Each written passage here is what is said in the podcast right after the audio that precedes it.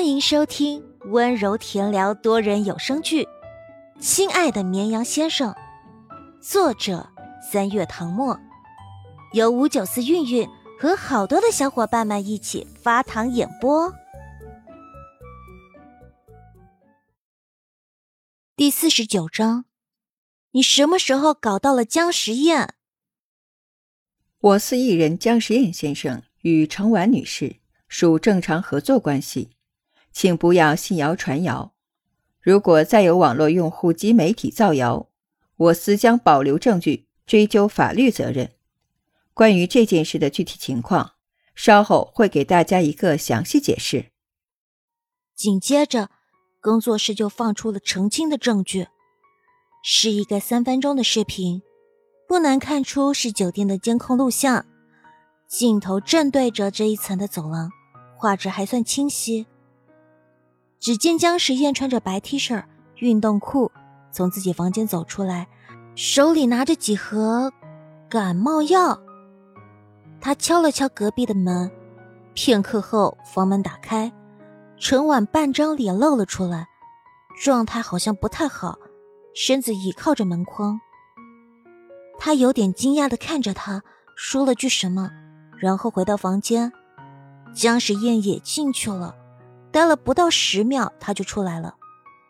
本来以为视频到这里就结束了，谁知走廊尽头一个推着推车的清洁阿姨看着姜时宴的方向，睁大了眼睛，犹豫几秒，激动的跑过去，从口袋里拿出纸笔找他要签名。姜时宴一愣，上挑的眉毛显示出他的意外，最后还是笑着给阿姨签了名。之后，他回到自己的房间，再也没出来。热搜出现不到一个小时，公司就发了辟谣声明，还贴出了有力的证据。这行动力未免太快，吃瓜群众都懵了。如果没记错的话，这应该是最短时间做出回应的辟谣吧？以前不是没看过类似的娱乐新闻，有的明星采用冷处理方式。不管不顾，让热度慢慢退下去；有的则是观看后续发展，如果没有造成太大影响就算了，直到发现事态严重、影响恶劣，才站出来发布声明。像姜时宴这样第一时间辟谣的毕竟是少数。姜他们本来正跟路人吵得不可开交，看到公司的声明，顿时有种找到主心骨的感觉。气场都不一样了。我早就知道某些人会打脸，没想到打脸来的这样快。那些骂我哥哥品行不端的人，现在该出来道歉了吧？算了，别指望那些人道歉了，他们从来都不会认为自己错了，错的永远是别人。他们只会在微博上当冲锋陷阵的勇士，三次元指不定怂成什么样子。我根本不在乎他们。我在乎的只有哥哥。有些路人啊，只看传谣不看辟谣，我担心他们会继续误会哥哥。注意细节啊，姐妹们！之前偷拍的照片里，哥哥手里拿着一个东西递给程婉，现在破案了，原来是感冒药。显然，他只是给同剧组的演员送药而已。气死我了！帮助人还要被黑。我想起《定北王》剧组全体人员在接受采访时都说姜时宴超级温柔贴心，大家拍打戏受了皮外伤，他总是能拿出各种瓶瓶罐罐的药，是个行走的急救包。我当时看那条采访的时候笑了好久，原来他真的会随身带药啊！只有我羡慕那个清洁阿姨吗？居然那么容易得到了哥哥的签名！不说了，不说了，酒店还缺清洁工吗？我要去应聘。正面言论越来越多，很快就压倒了之前那些乌烟瘴气的猜测。但还是有一部分人不信，认为监控录像可以剪辑，把姜时宴进陈婉房间和出来时的画面剪到一起，就能做出这样一个视频。谁知道他在里面待了多久？要不然，为什么女方没有站出来解释？这种绯闻不是双方都出面才更有说服力吗？不过这种怀疑刚冒出头，就被将他们掐死在摇篮中。有完没完？凭着一张照片编出一堆故事也就算了，现在出来澄清了，你们又不信，可这怎么做都是错的。网上讨论的火热朝天，姜时宴倒是两耳不闻，两眼不看。叶晴空说了会处理妥当，就一定会。他需要做的是专心拍戏，不能让个人因素影响到了整个拍摄进度。他坐在椅子上，有化妆师化妆，对面是陈婉，也在化妆。他眼角的余光不时瞥向姜时宴那边，好几次欲言又止，最终都化作一声叹息，说不出口。按理来说，他应该配合姜时宴的团队发声明，但是经纪人不允许他自作主张。他说，只要他这边不做回应。还是会有人误会两人的关系，从而关注他。他知道贺中磊手下有几个女星都靠这种方式红了，前期被全网黑，后期经过某个契机扭转局势，成功洗白。他不知道别人是怎么克服这种心理障碍的，无论如何他都过不了心里那关。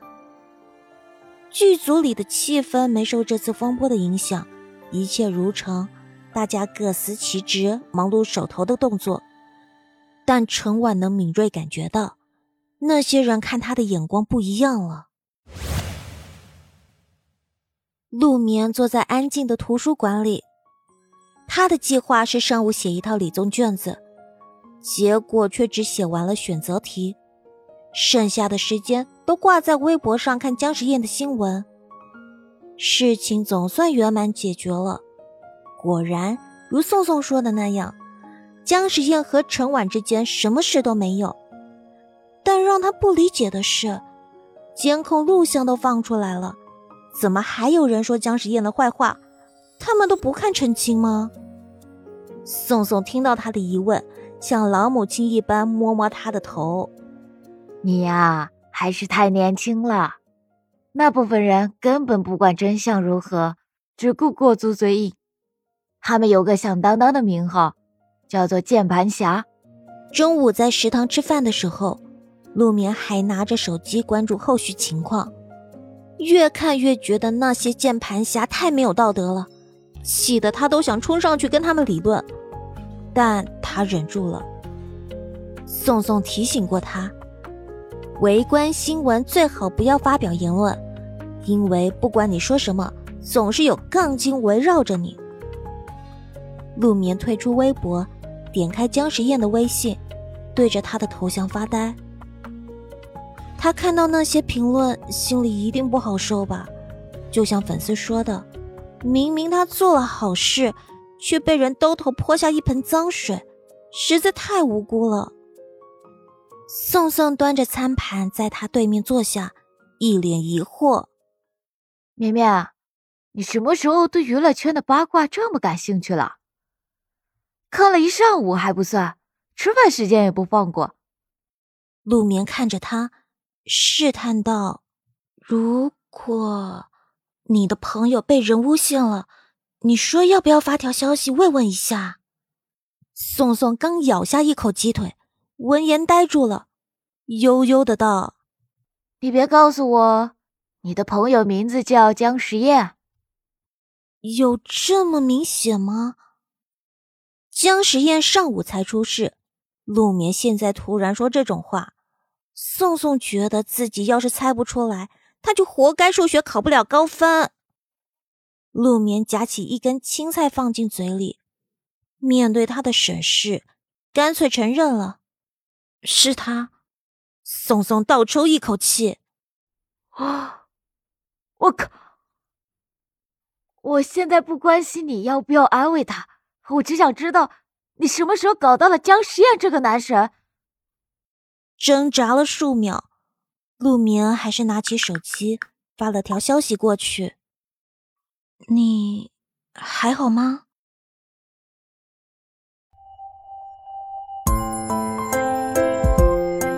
本集播讲完毕，感谢收听。喜欢请收藏、订阅、分享本专辑哦。